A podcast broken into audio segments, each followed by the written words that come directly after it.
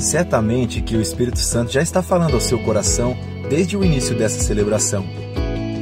Agora, ele deseja falar de forma mais direta e pessoal por meio de Sua palavra revelada. Prepare-se com fé e expectativa para o que Deus vai falar ao seu coração. Para te ajudar a lembrar de todos os pontos dessa mensagem bíblica, preparamos um esboço que você pode baixar no nosso aplicativo. Se você ainda não baixou, é só buscar na App Store ou no Google Play. Pronto, vamos receber com alegria a mensagem pela pregação bíblica de hoje.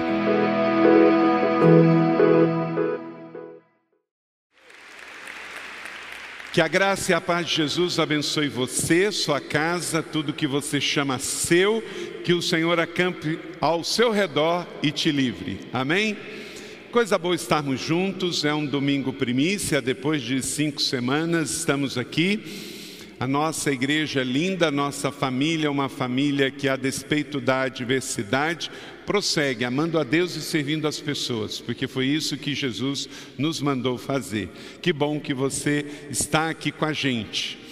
Quero entregar uma palavra que Deus me deu e a Jéssica nem sabia exatamente o que seria da mensagem, mas aquilo que Deus falou ao coração dela durante a semana, lendo aquele artigo, foi o que Deus falou comigo para também entregar para você nesta manhã sobre esperança. A esperança que não decepciona. Todos nós, seres humanos, se você é adolescente, jovem, adulto, está na terceira idade, solteiro ou casado, já confiamos em situações, pessoas ou instituições de uma forma que não deveríamos ter depositado tanta esperança assim. E algumas dessas situações deram certo, mas outras não. Talvez você confiou em alguém que colocou nele uma perspectiva quase que espiritual de fé, e isso não foi bom. Da mesma maneira, numa promessa social, política, e com isso veio decepções. Porém, Deus nos chama mais do que nunca, pela realidade que vivemos, a alinhar bem direitinho nossa esperança. Como que nós vamos viver sem nos decepcionarmos?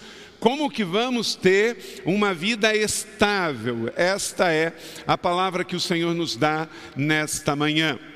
E quando Deus colocou no meu coração esse tema, imediatamente pedi ao Ministério de Comunicações, liderado pelo pastor Ian, para pensar numa arte para a gente divulgar um design.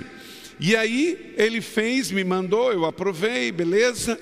E aí, daqui a pouco, quando isso foi divulgado, a ministra Carmen, líder do, líder do Ministério Profético, falou assim: Olha só o que um membro do ministério profético que faz pinturas proféticas fez para é, esta semana, e isso foi na semana anterior. E eu quero mostrar para você a foto do design e o desenho profético. Olha que coisa linda, né? Coloque agora a foto da arte. Olha só. Aleluia. Algo está dizendo para nós, querido, que Deus quer tirar você da, dos galhos secos e levar para um ambiente de abundância.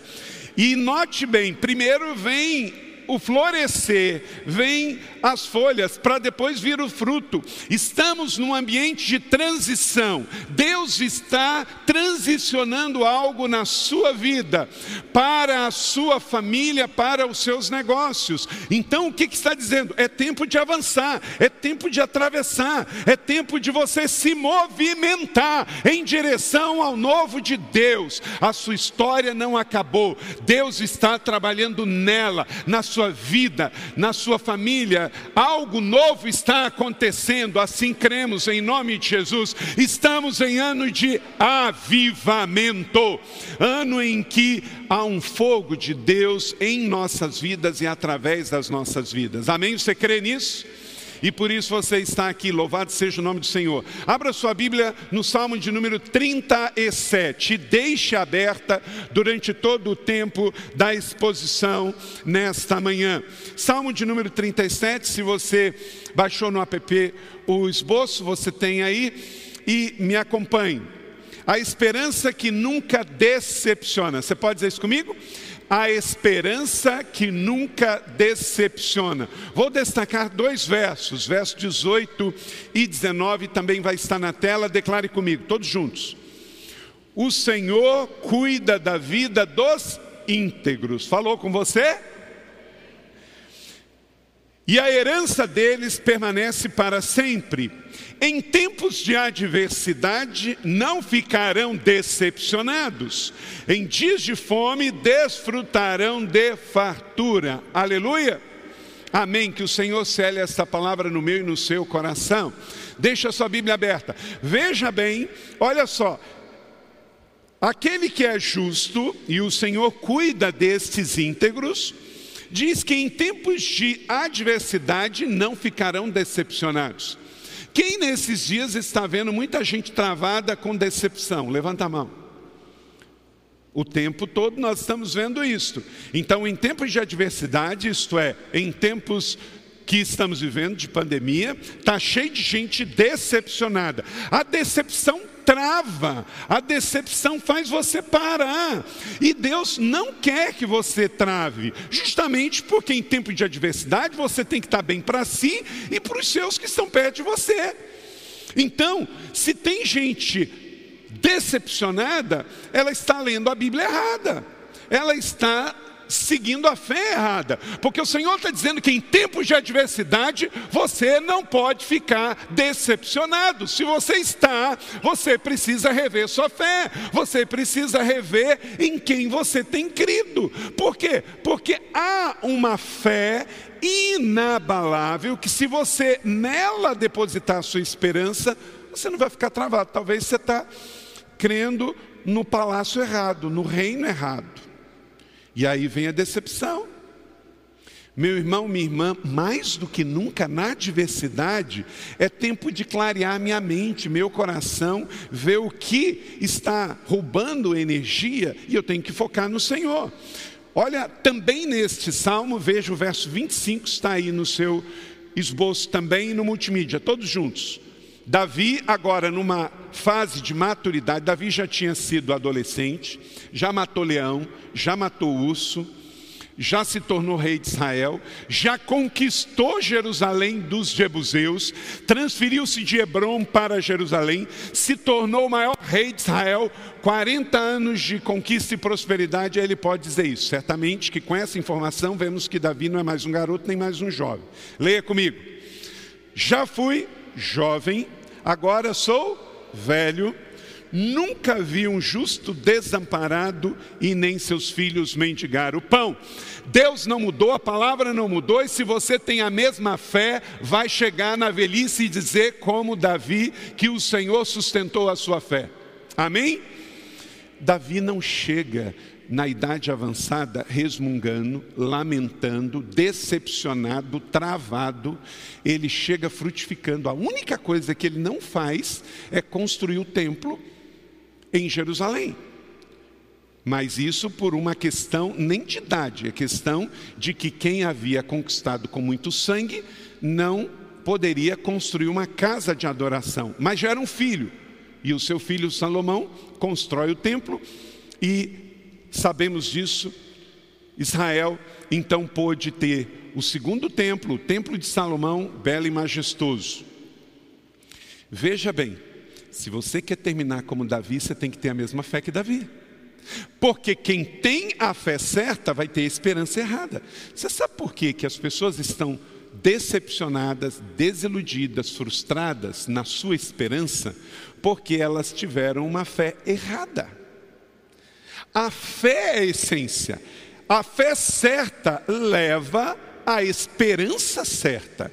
Mas se eu crer na pessoa errada, mesmo que eu seja bem intencionado, é questão de tempo para estar frustrado e decepcionado. Então, entenda, fundamentalmente você tem que proteger a sua fé para que o seu coração esteja protegido. Isso é uma premissa fundamental. Muita gente está com o coração estragado porque não protegeu a sua fé. Se você não proteger a sua fé e caminhar direitinho, você vai ter expectativa frustrada. É como esperar que bateria vencida gere energia.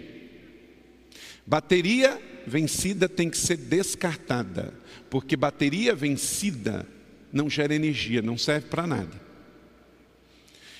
Isso é uma versão mais tecnológica. No tempo da minha mãe, ela dizia banana, bananeira que deu cacho, já Elvis. Os mais de 50 aqui lembram dessa expressão, né? Isso aí é bananeira que deu cacho. Não é, assim, é assim, Edvaldo? Era assim. Bateria vencida não gera energia. Você está carregando peso à toa. Você está entregando energia a algo que não vai acontecer. Por isso, também Davi, nesse salmo, veja o salmo de 37, verso 1 e 2, ele começa assim, ele introduz o capítulo dessa forma: olha só, não se aborreça por causa dos homens maus, e não tenha inveja dos perversos Pois como capim logo secarão, como relva verde logo murcharão. Você talvez está gastando tempero com carne estragada. Você está esperando que a bananeira dê o segundo cacho. Você está esperando que a bateria velha ressuscite. Ou, alô, não vai acontecer. Se você botar sua esperança nesse mundo, já era, não vai dar. Mas se você olhar para o Deus que fez os céus e a terra, e a cada manhã saudar Ele com bom dia, e a cada manhã você se encher dele, certamente Ele vai abastecer a sua alma, e você vai atravessar em tempo de adversidade, crendo que o Senhor é o teu pastor e nada te faltará. Aleluia! Creia nisso, abasteça a cada manhã a sua vida desta verdade. Veja na Bíblia a mensagem de Eugene Peterson, esta mesma expressão do Salmo 37, verso 1 e 2. Não se preocupe com os arrogantes. Não deseje prosperar como os ímpios. Em breve secarão como a grama cortada e murcharão como flores ao sol. É assim, não duram muito. Grama cortada embaixo do sol seca em minutos. É assim que o ímpio faz muito barulho, mas daqui a pouco está sem vida. Então, entenda que você não será como erva cortada ao sol, você será, como acabamos de cantar com esta canção, aquele que vai de glória em glória, porque você está plantado junto a ribeiro d'água, a qual dá o seu fruto na estação própria e tudo o que faz prospera é diferente a sua vida, é diferente do mundo. Não é que você é melhor do que o mundo, é que maior é o que está em nós do que o que está no mundo. Essa é a grande diferença. Então, o que, que Deus está dizendo aqui? Não esquenta a cabeça que você está parcialmente olhando que o mundo está prosperando, mas não está. Não esquente a cabeça com os arrogantes que às vezes estão lá sentados na corte. Não pense que essa arrogância vai levar à vida eterna. Não pense que aqueles que estão mandando de cima para baixo vão gerar vida eterna, não vão. Então, se você ficar o tempo todo gastando a sua única energia com o que os arrogantes falam, você vai drenar suas forças e a sua energia, vai sugar a sua esperança. E o que Davi estava dizendo, como idoso, aconselhando os mais novos, é: não gaste sua energia com aquilo que vai passar.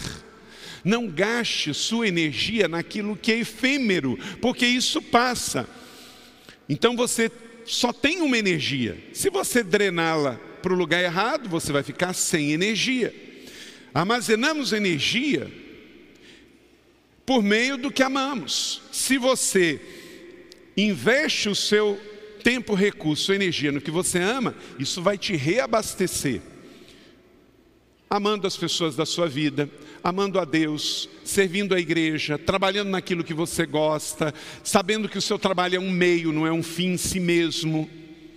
Você é cabeleireiro, o seu trabalho não é o um meio, você é uma pessoa que, através das suas mãos e dos seus talentos, uma pessoa, depois de sentar na sua cadeira, ela sai melhor.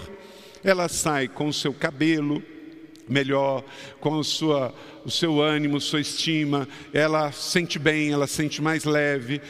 Ok, então é isso que você quer. Você quer cuidar das pessoas sendo um cabeleireiro.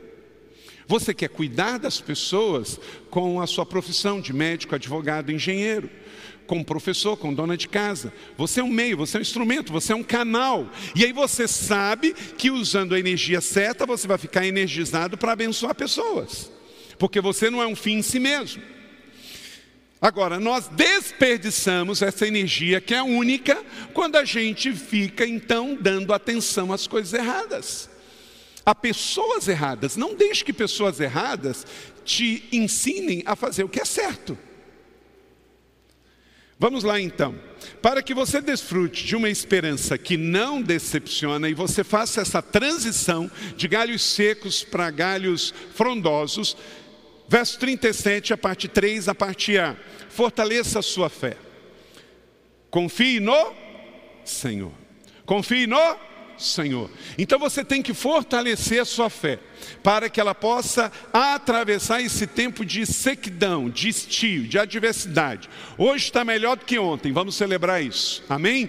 Então, abasteça a sua fé, fortaleça a sua fé, e tem muitas formas práticas de você fazer isso vindo à igreja nesta manhã, estando aqui nesta volta, nessa celebração coletiva, lendo a Bíblia, orando, jejuando, sendo fiel, dando bom testemunho, lendo livros que edificam, assistindo coisas que edificam através do entretenimento, enfim, coisas que abastecem você, que enchem o seu tanque, que abençoam a sua fé, e não algo que distrai você ou contamina ou prejudica a sua fé.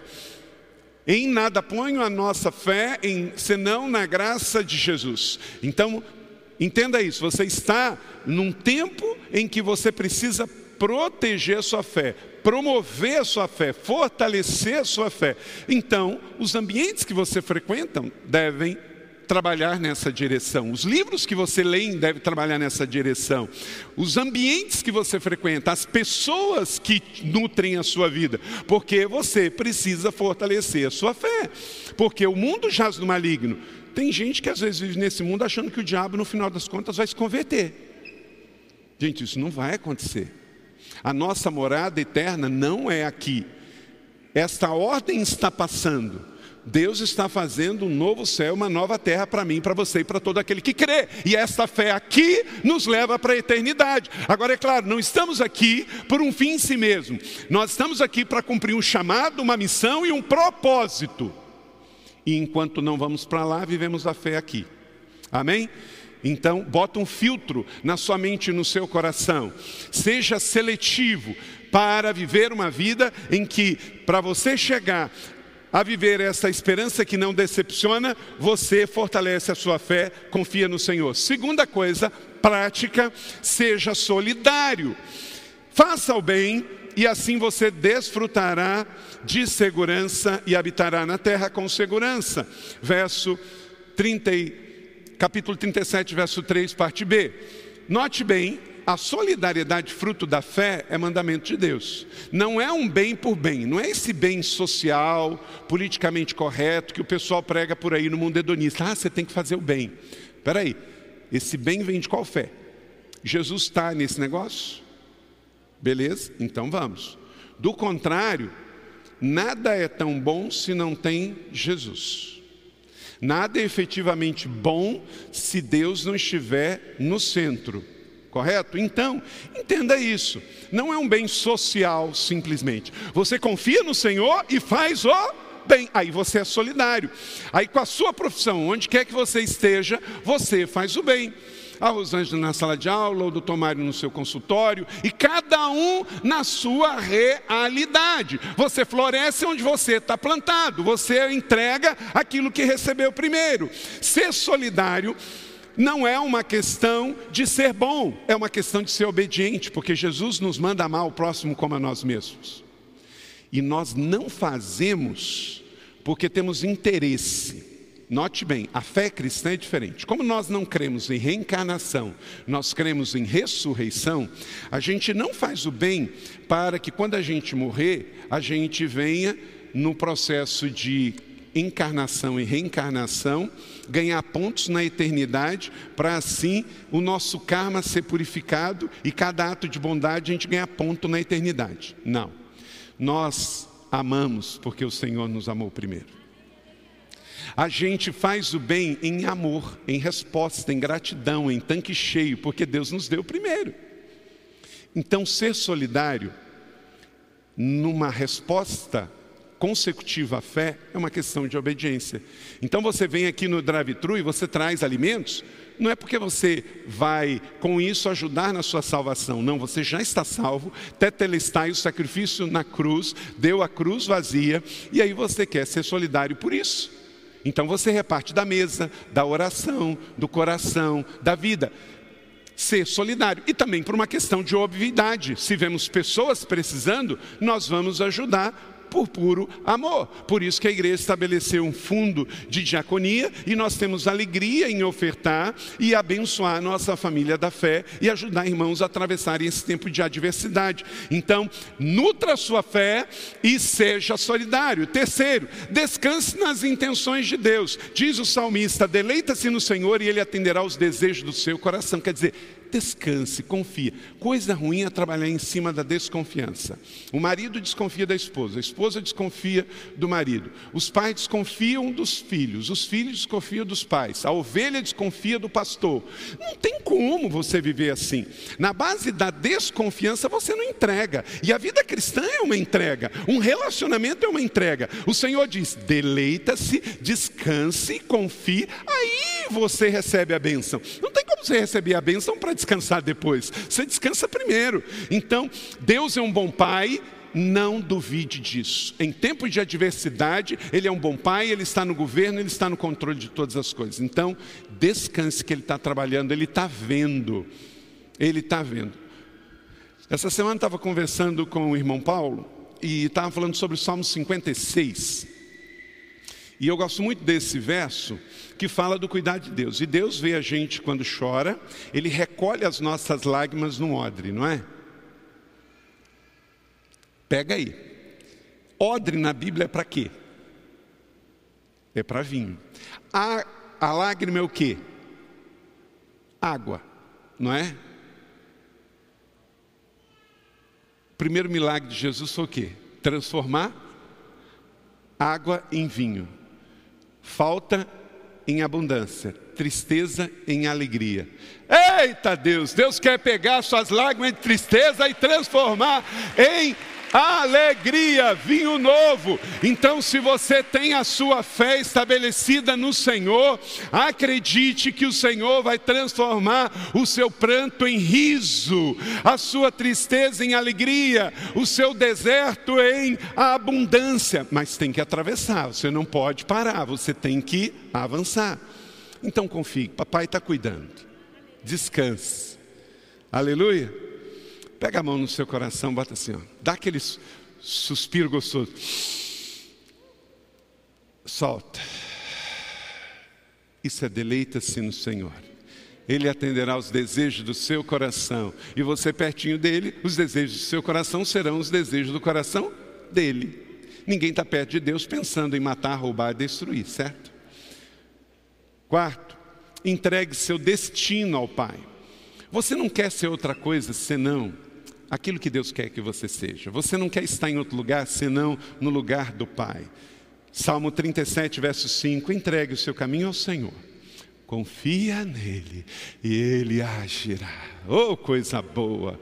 Você vai trabalhar com isso em mente, você vai estudar com isso em mente, você vai servir com isso em mente, você vai para o trabalho com isso em mente, você está em casa com isso em mente, porque você acredita que tem um destino. Não é que Deus está planejando fazer, aquilo que Deus disse que vai fazer, Ele já fez. Ele já fez.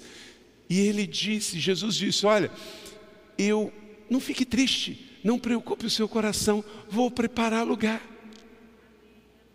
Ele disse isso quando ele estava subindo aos céus. Só que ele já está lá. teu lugar já está feito. Seu destino já está pronto. Quinto, algo muito importante para você atravessar e chegar a viver e desfrutar desta fé. Espere com paciência e foco, não é de uma hora para outra. Por isso atravessamos momentos como esse, porque também é um tempo de refino, também é um tempo de verificar quem é e quem não é, quem crê e quem não crê. Gente, quem passa a peneira é o Senhor. Quem faz a ceifa é o Senhor. E se nós cremos que de fato não é todo mundo que vai para o céu, porque só vai para o céu aquele que crê, aquele que receber, aquele que acreditar nas promessas e que escolher viver com a mente de Cristo nesse mundo, então vai ter que ter alguma seletividade. Momentos como esse acabam sendo momentos de seletividade. Os que creem, os que não creem, os que estavam levando a vida cristã só como um domingo no parque. A vida cristã é uma jornada, é uma maratona. Precisa de paciência, resistência, foco. Há uma coroa que vai ser entregue. Apocalipse diz várias vezes: ao que vem ser, ao que vem ser. Então, é uma conquista. A salvação veio através de um ato pela fé. Mas a vida cristã, a jornada cristã, o processo de crescimento é um processo de maratona, que tem etapas, que tem processos. E aí você atravessa, mas sabe que Jesus está com você, então você vai de glória em glória, você vai ficando melhor. Em nome de Jesus, eu espero que de tudo isso, uma família espiritual melhor saia, que a igreja da cidade seja melhor de tudo isso que a sua vida seja melhor para Deus, um discípulo melhor, que a sua família seja melhor. Porque se desintegrar no processo quer dizer que virou palha, ficou para trás não porque Deus é ruim, é porque não suportou a fornalha, não suportou atravessar. Mas se você tiver a esperança no lugar certo, na pessoa certa, estiver fazendo como diz aqui, já deu certo. Então, Espere com paciência, descanse no Senhor, aguarde por Ele com paciência, não se aborreça com o sucesso dos outros. Oh, o cara está tendo sucesso, às vezes isso também trava muita gente. Nossa, ele estudou comigo, nem fazia homework, bagunçava, hoje está aí, ó, ganha cinco vezes mais do que eu. E a pessoa fica travada por isso. Está escrito aqui, ó, não se incomode com o sucesso dos outros é outros, não é você. Você tem que cuidar da sua vida, da sua jornada. Nossa, aquele camarada lá da nó em pingo d'água, 71 é o nome dele. E o cara está aí nadando de braçada, tem mais cliente que eu.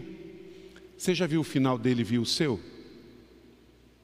Então não se incomode, porque isso pode tirar você do foco, pode drenar suas energias e paralisar você num tempo em que você não pode ficar paralisado.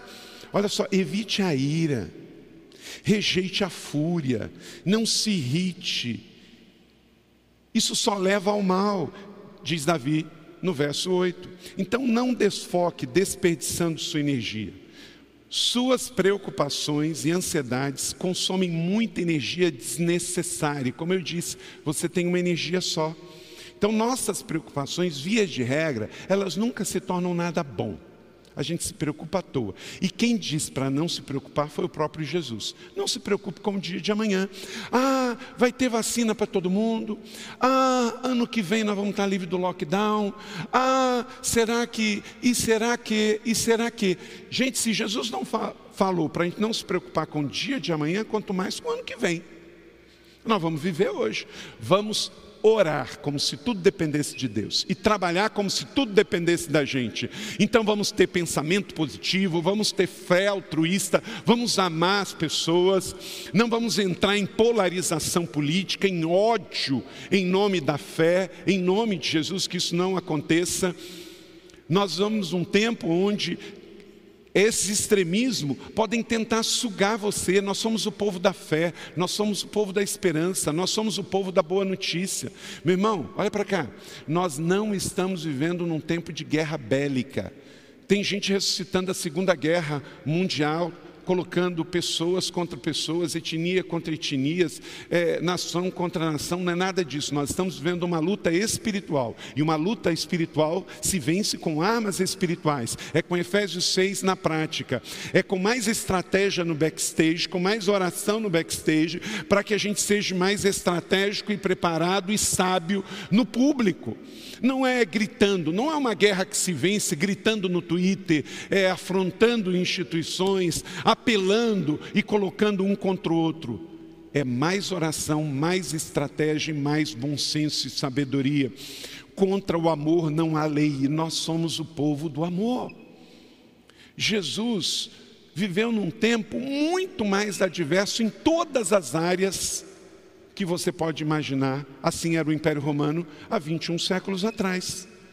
Não tinha direitos humanos, não tinha liberdade de expressão, todo mundo era escravo de Roma, havia muita promiscuidade, inversão de valores, inversão de sexualidade, tudo isso tinha nos dias de Jesus. O Império Romano era depravado. Nos dias de Pedro, Calígula era o imperador romano.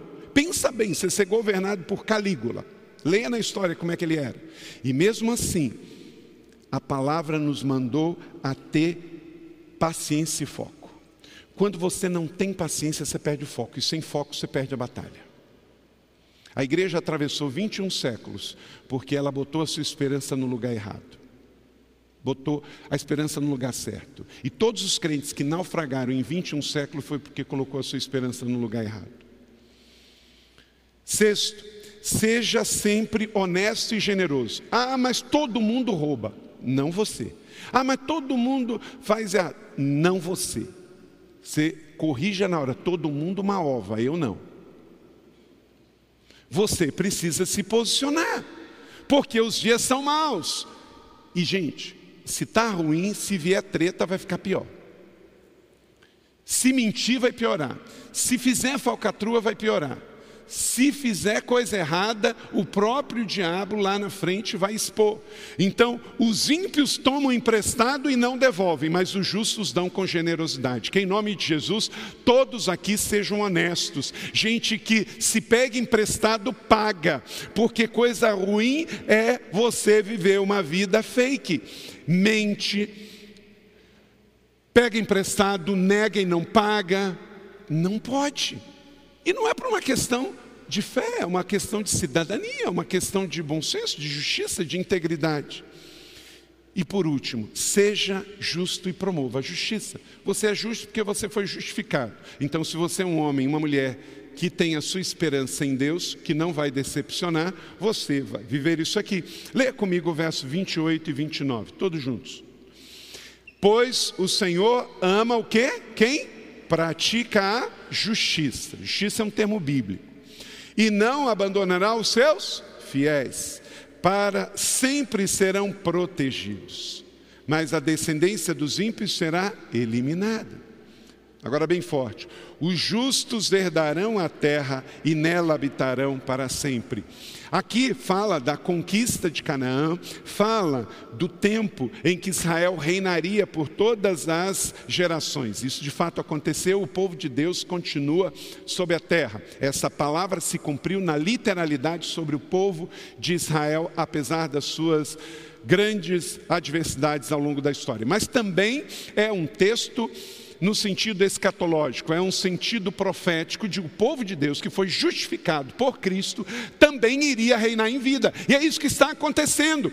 Uma primeira parte da vida aqui e depois na eternidade com o Senhor, porque a vida nesse plano ela é breve, curta, temporária e passageira. Se eu e você fomos bem, a gente chega como o príncipe Philip lá na Inglaterra.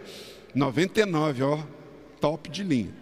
Mas se a gente não chegar a 99, a 105, a 110, querido, você vai viver por toda a eternidade, porque os justos herdarão a terra, um novo céu e uma nova terra que o Senhor preparou para todos aqueles que o amam, aqueles que andam em integridade. Então isso te faz de tanque cheio, isso te faz andar sobre as águas, isso te faz atravessar a pandemia do Covid, isso te faz esperar pela vacina, isso te faz viver uma vida além de você mesmo, isso faz você viver além de planos políticos, de ideologias e de ideias humanas, porque você sabe em quem tem crido, é certo que é poderoso para guardar o seu tesouro até o dia final. E aí você vai desenvolver o seu ministério, o seu chamado aqui na terra, vai buscar o céu na terra, através da sua vida, profetizar para mudar a realidade. Então vê alguém doente, aí você fala, ah, mas todo mundo morre, então não vou orar. Não, eu vou profetizar a vida, eu vou declarar a vida, eu vou orar pela vida, eu vou trabalhar pela vida, porque eu creio que milagres acontecem eu creio que Deus transforma situações, eu creio que a árvore seca se transforma em árvore frondosa, eu creio que os frutos virão,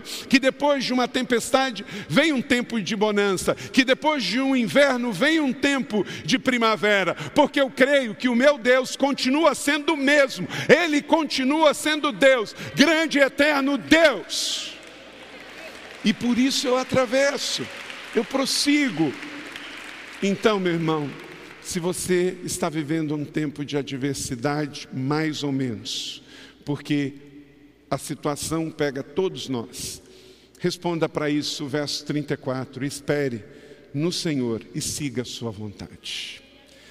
Ele o exaltará, dando a terra por herança, enquanto os ímpios serão eliminados, e você verá. Cada um colhe o que semeia, cada um recebe o que espera e o que nutre. Então, espere no Senhor, confie no Senhor. Você terá testemunho para contar e não ficará travado e decepcionado pelo caminho. Avancemos. Termino aqui. Tenha fé nesta palavra do nosso bom Pai. Considere o íntegro. Observe o justo. Há futuro para o homem de paz. Declare isso comigo. Há futuro para o homem de paz. Que esta palavra seja força para a sua vida, te mantenha de pé te mantenha verdadeiro, te mantenha íntegro, te mantenha senil em dias de insanidade. Amém? Recebe essa palavra da fé? Aleluia, glória a Deus. Ore ao Senhor, para que nessa semana de tanque cheio, Deus coloque pessoas na sua vida para você entregar essa esperança. Que os desesperados venham até você para você levar estabilidade. Que os em crise venham até você para você gerar cura. Os doentes venham até você para que você imponha as mãos, ore e abençoe. Pessoas que venham sem esperança vão encontrar em você um mar de esperança para que você possa derramar sobre ela, no seu trabalho, na sua escola, no seu meio ambiente. Há esperança na terra, porque a igreja é a esperança do mundo. Você é a esperança do mundo. Seja a resposta, que as suas redes sociais possam ser invadidas com boas novas ao povo de Deus, que a sua casa seja invadida de alegria, que as lágrimas a água da lágrima salgada seja transformada num vinho novo de alegria. Seja você instrumento de cura, de vida, que as águas amargas de Mara possam agora virar rios de água viva através de você, porque você tem a abundância. Quem tem Jesus tem tudo. Aleluia.